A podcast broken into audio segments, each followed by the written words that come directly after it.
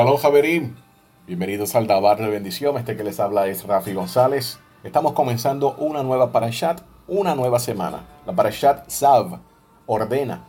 Se encuentra en Vaikra Levítico capítulo 6 y esta primera lilla va desde el verso 1 hasta el verso 11. Voy a estar leyendo los versos del 1 al 4.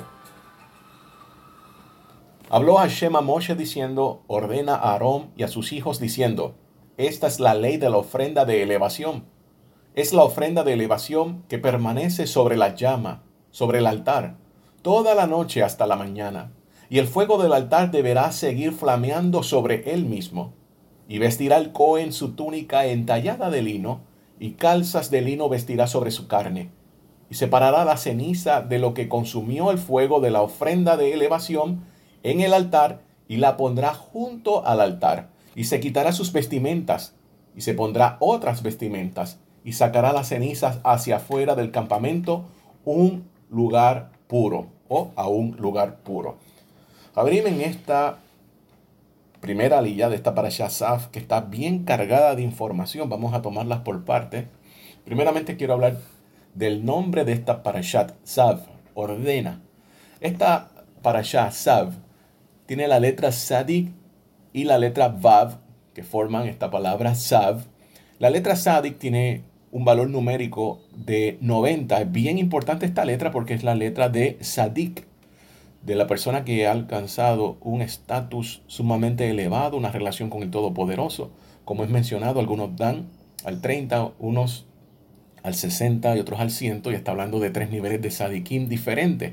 El Sadik en varón o Sadiket en hembra, la mujer que se niega a sí mismo, que simplemente ya ha entendido cuál es su misión, su objetivo en esta tierra y quiere cumplir a toda costa la misión que el Eterno le ha ordenado. Tenemos la letra Vav, que es igual a 6. Así esto nos lleva a concluir que esta palabra Zav es igual a 96. Y esta letra Vav es igual a un clavo, eh, la antigüedad en el palo hebreo, pero también es igual al hombre, es igual a la naturaleza del hombre, a la que casi siempre es arrastrada por el Yetzer Jara o la inclinación al mal. Pero cuando las unimos, ambas están hablando de esta persona, este ser humano que ha sido apartado totalmente para el Todopoderoso y cómo debe conducirse. El número 96 tiene que ver directamente con la frase yo soy el siervo, en alusión al Mashiach. También con exaltación y con fructífero. Ahora bien, en la pasada Parashat, la, la Parashat Vaikra y las últimas también que vimos de Shemot, esto estaba hablando de diferentes tipos de ofrenda. Hemos visto cómo se hablaba de la ofrenda minja o de los cereales, la shelamim, ofrenda de paz, hablaba sobre la ofrenda asham, sobre la culpabilidad, la hatat por el pecado, etc. Pero ahora estas ofrendas que están mencionadas aquí van a ir directamente a trabajar con los hijos de Aarón y Aarón mismo, con los Kohanim, con los sacerdotes.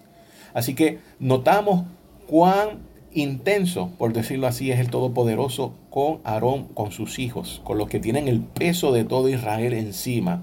Y estamos hablando siempre de que cuando nosotros tocamos temas de espacios sagrados como el Mishkan, como el templo, el Beit Hamikdash, el Eterno es sumamente riguroso, es muy estricto porque habla de la Kedusha, habla de la santidad.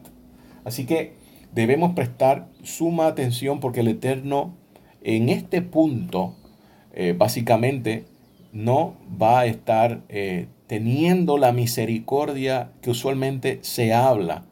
Si nosotros recordamos en el Beit Hamikdash, en el templo, habían diferentes rótulos hablando de zonas de santidad de una a la otra. Y había una guardia específicamente en las partes más sagradas, una guardia sacerdotal, eh, de que estas personas si veían que algún levita cometía algún error, era penado por la muerte. Así que estamos hablando de algo que es sumamente estricto.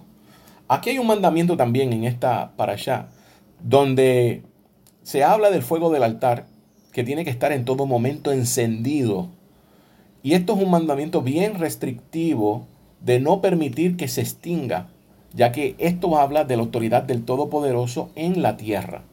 También estamos viendo eh, más adelante, por acá, por los versos uh, número 8, de que los Kohanim tienen que estar comiendo una ofrenda, una ofrenda eh, en un lugar designado, un lugar también kadosh. Y esto es bueno ponerlo en contexto, porque voy a estar más luego citando al rabino Shaul, que si nosotros entendemos esto, cuál es la audiencia, vamos a entender con más claridad las palabras del rabino Shaul. Tenemos el concepto de el templo dentro de la persona, y esto es un concepto sumamente judío. El Humash hace un comentario y dice, todo judío debe ser un templo de carne y hueso. Si es santo, su templo personal tendrá santidad mas si peca, lo contaminará. Por consiguiente, cuando la persona hace penitencia, se le considera como si hubiera reconstruido o reedificado así su templo interior. Esto es un comentario del mismo Humash. Y quisiera leer las palabras del rabino Shaul en la primera carta que escribe a Corintios capítulo 3 verso 16. ¿No sabéis que sois templo de Elohim y que el Ruach de Elohim habita en vosotros. Exactamente, el rabino Shaul no se está inventando nada nuevo, sino que está citando la mentalidad judía tradicional. Encontramos todavía entonces también las palabras de nuestro santo maestro Yeshua en Yohanan 2.19 cuando habla de sí mismo como templo. Hay una cita en el tratado Hagiga 27a y dice, todo judío debe ser consciente de que siempre tenemos una especie de templo, aunque él mismo propiamente no esté en forma física con nosotros. Cuando el templo no está en pie, la mesa del judío brinda expiación, pues esta simboliza la caridad o la sedacá, la hospitalidad de la casa judía como asimismo las enseñanzas que se transmiten a los hijos y el ejemplo que le damos alrededor de la misma. Es en tal sentido que el templo, como metáfora de concepto espiritual, es eterno y la Torah exige suma vigilancia en su mantenimiento. También el rabino Yakov Kamensky hace cita de estas palabras. Así que estamos viendo conceptos sumamente judíos que son plasmados primeramente ya en el primer siglo por nuestro santo maestro Yeshua y por el rabino Shaul de Tarso. No fue un invento que ellos estaban saliendo en aquel momento, sino que estaban hablando de la misma línea de lo que se entendía en aquellos tiempos. Tenemos un poco más. Y voy a citar nuevamente el rabino Shaul, porque hablamos en el verso 8 en el verso 8 decimos que se separa de esta con su puñado tridigital algo de flor de harina de la ofrenda farinácea y algo de su aceite y todo el incienso que hay en la ofrenda farinácea y hará que se eleven en humo en el altar en aroma agradable, siendo su parte memorial para Hashem. Lo que sobre de esta comerán Aarón y sus hijos sin leudar será consumido en un área santa. Esto es importante.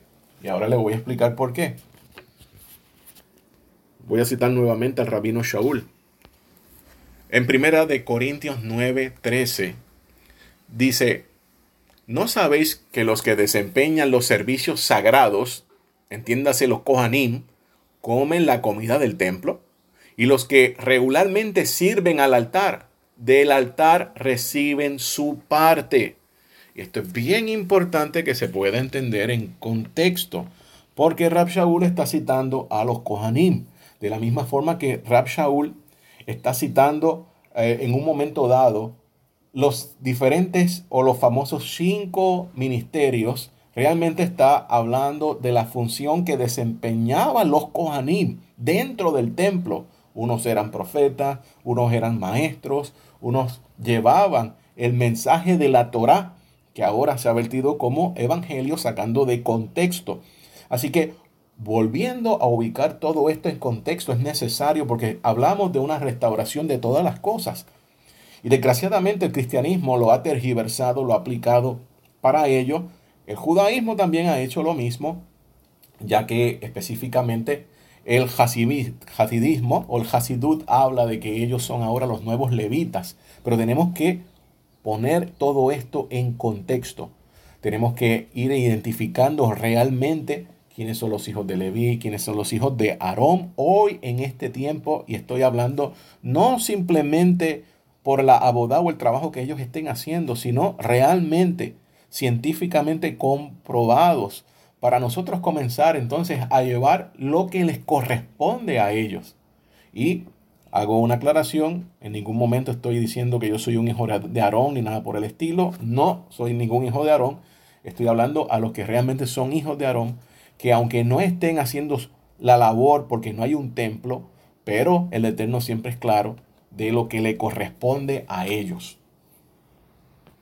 Esta para Saf también está hablando a Aarón como Cohen Gadol y a los Cohen Gadol que vengan, sumos sacerdotes que vengan en el futuro, de cómo el altar debe ser limpiado de sus cenizas, de toda esta ofrenda que estuvo quemándose durante toda la noche. Y es bien importante porque dice que el Cohen vestirá sus vestiduras para limpiar todo esto.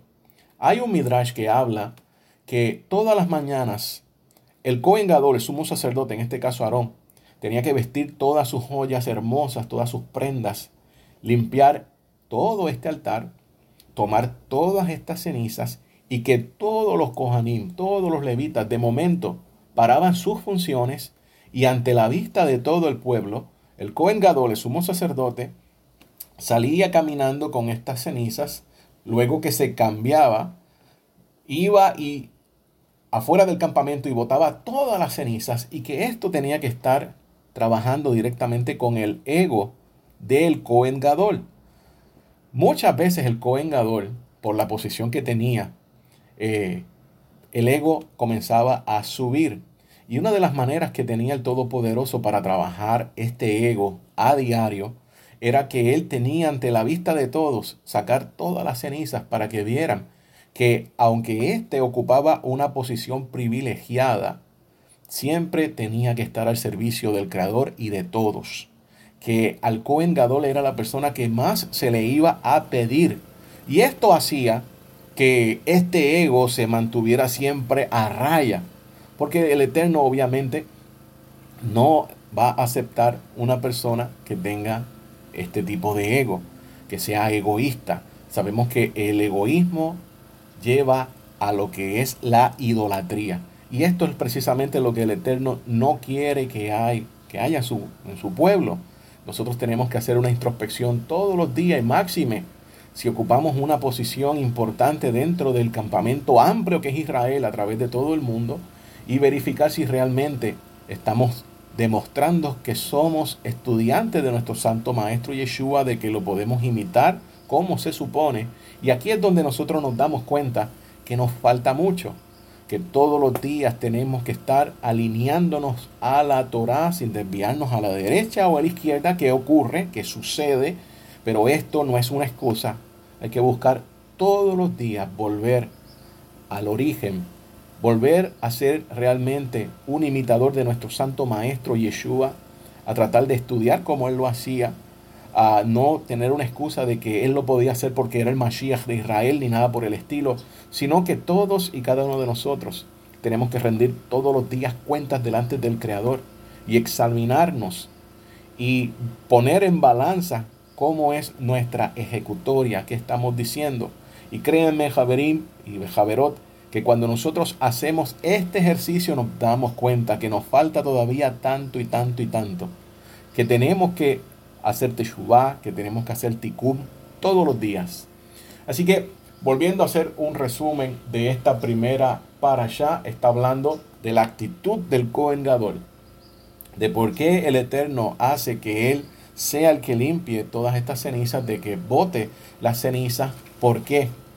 Habla de la autoridad representada en este fuego, en el tamir, el fuego del altar que no puede ser apagado, habla de cómo el Eterno espera que todos su casta, por, por decirlo así, selecta, los Kohanim, los hijos de Aarón, estén trabajando en todo momento. No puede haber un margen de error para los hijos de Aarón.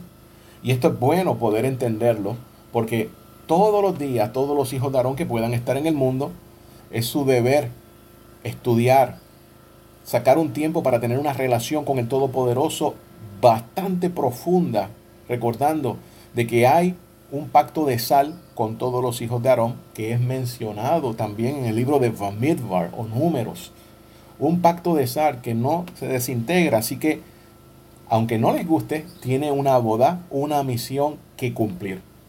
Bueno, Javerín, esperando de que esta semana que está comenzando, semana que va antes de Pesa, nos ayude a todos y cada uno de nosotros a hacer esta introspección, a meternos más con el Creador. Y que puedan disfrutar de esta semana hermosa.